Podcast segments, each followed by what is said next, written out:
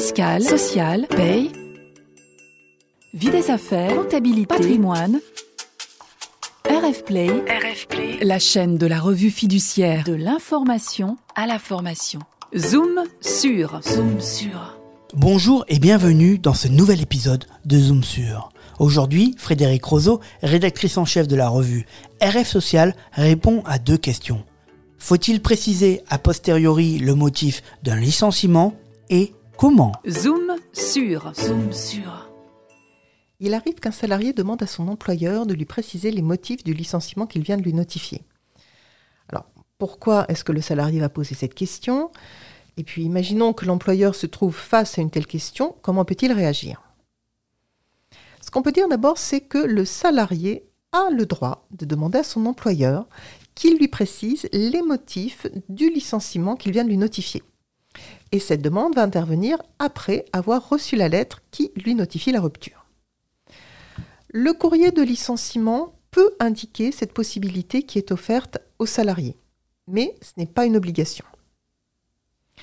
on peut se demander pourquoi un salarié va saisir cette possibilité, cette opportunité d'avoir des précisions. Très factuellement, euh, moi je vais dire que d'abord, il peut demander ces précisions parce que le motif lui pose problème.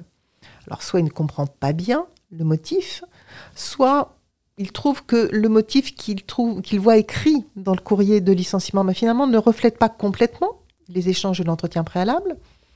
Soit évidemment il n'est pas d'accord avec le motif et il voudrait des précisions dessus. Enfin voilà, il y a tout un tas de cas de figure où très factuellement le salarié a envie d'informations complémentaires. Puis si je me place d'un point de vue plus juridique, bah, je pourrais dire que c'est une manière de, et je mets des guillemets, sécuriser un éventuel contentieux. Alors pourquoi je dis qu'on va penser contentieux quand on demande des précisions sur le licenciement, sur le motif du licenciement?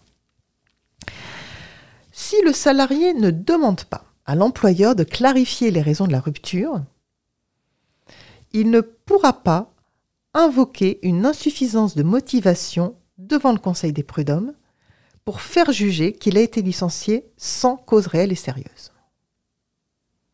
Et imaginons qu'il y ait un contentieux devant les prud'hommes, même si les juges reconnaissent que le licenciement n'a pas de cause réelle et sérieuse, ils pourront seulement attribuer au salarié licencié une indemnité d'au plus un mois de salaire, c'est-à-dire l'indemnité qui est prévue en cas d'irrégularité de procédure.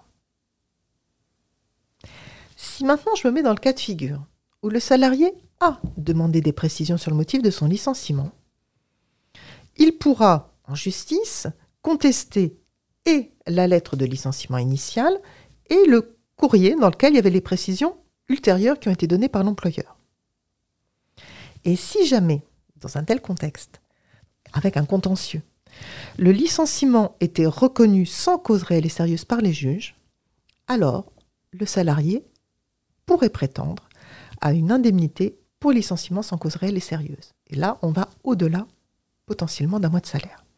Donc, on voit qu'il peut y avoir un intérêt juridique, judiciaire, à demander des précisions. Là, on était côté salarié, maintenant, si on se positionne côté employeur, comment réagir côté employeur? Le salarié a fait sa demande par lettre recommandée avec avis de réception ou par lettre remise en main propre contre des charges dans les 15 jours qui suivent, qui ont suivi la notification de son licenciement. L'employeur, quand il reçoit ce courrier, il a le choix de répondre ou de ne pas répondre. À mon sens, il est préférable de répondre. Pourquoi? Parce que là, l'employeur a la possibilité de préciser le motif qu'il a indiqué dans la notification initiale. Par exemple, il va donner plus de corps, plus de matière à son motif, ou alors il va le détailler, ou alors il va le rendre plus clair. D'ailleurs, ça peut être utile de se faire aider par un conseil au moment où on va rédiger ce courrier. Pourquoi? Parce que la lettre de notification initiale et ce courrier complémentaire, eh bien les deux ensemble vont constituer le courrier de licenciement. Et en cas de contentieux, ce seront les deux courriers qui seront pris en considération pour les juges. Donc si on a utilement précisé un motif initial, ça peut être à l'avantage de l'employeur. En revanche, il y a des limites à ce qu'on peut mettre dans ce courrier complémentaire. l'employeur ne peut pas changer le motif qu'il avait indiqué initialement. Il ne peut pas ajouter un ou plusieurs motifs. Et puis, cas extrême, imaginons que dans le courrier initial, il ait oublié de mettre le motif. Par exemple, le courrier est parti trop tôt. Hein. Eh bien, dans ce cas, je ne pourrais pas donner un motif à un licenciement que j'avais oublié de motiver au début. L'employeur, s'il veut répondre, il a 15 jours pour répondre au salarié et il va lui aussi devoir envoyer une lettre recommandée avec avis de réception ou remettre une lettre en main propre contre des charges. On était là dans un échange entre un salarié qui demande, un employeur qui répond. Imaginons que le salarié ne demande pas de précision. Eh bien, ça n'empêche pas l'employeur de prendre l'initiative de préciser a posteriori le motif du licenciement. Il peut le faire dans les 15 jours de l'envoi de la notification initiale. Ça va lui permettre de sécuriser la procédure puisque, je l'ai dit, hein, son courrier initial et le courrier complémentaire vont constituer le courrier de licenciement. Donc si on se rend compte a posteriori en tant qu'employeur qu'on n'a pas assez détaillé ce qu'on avait mis dans le courrier initial, par exemple, ou qu'on n'a pas été clair, on peut très bien dans les 15 jours envoyer des précisions complémentaires. Alors, pour être complète, hein, je vous rappelle que lorsqu'à l'issue d'un contentieux, un licenciement est jugé sans cause réelle et sérieuse, le juge peut proposer la réintégration du salarié dans l'entreprise. Et si jamais le salarié ou l'employeur refuse, eh bien dans ce cas-là, le Code du travail prévoit que le juge condamne l'employeur à verser au salarié une indemnité qui est calculée dans le respect d'un barème légal. Voilà pour cette possibilité de préciser a posteriori le motif d'un licenciement. Vous pouvez vous reporter au dictionnaire social du groupe Revue fiduciaire pour lire le détail de ce processus ou plus globalement pour réétudier les étapes d'une procédure de licenciement.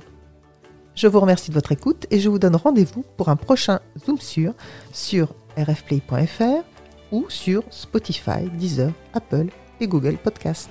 Retrouvez tous les podcasts de RF Play et plus encore sur rfplay.fr.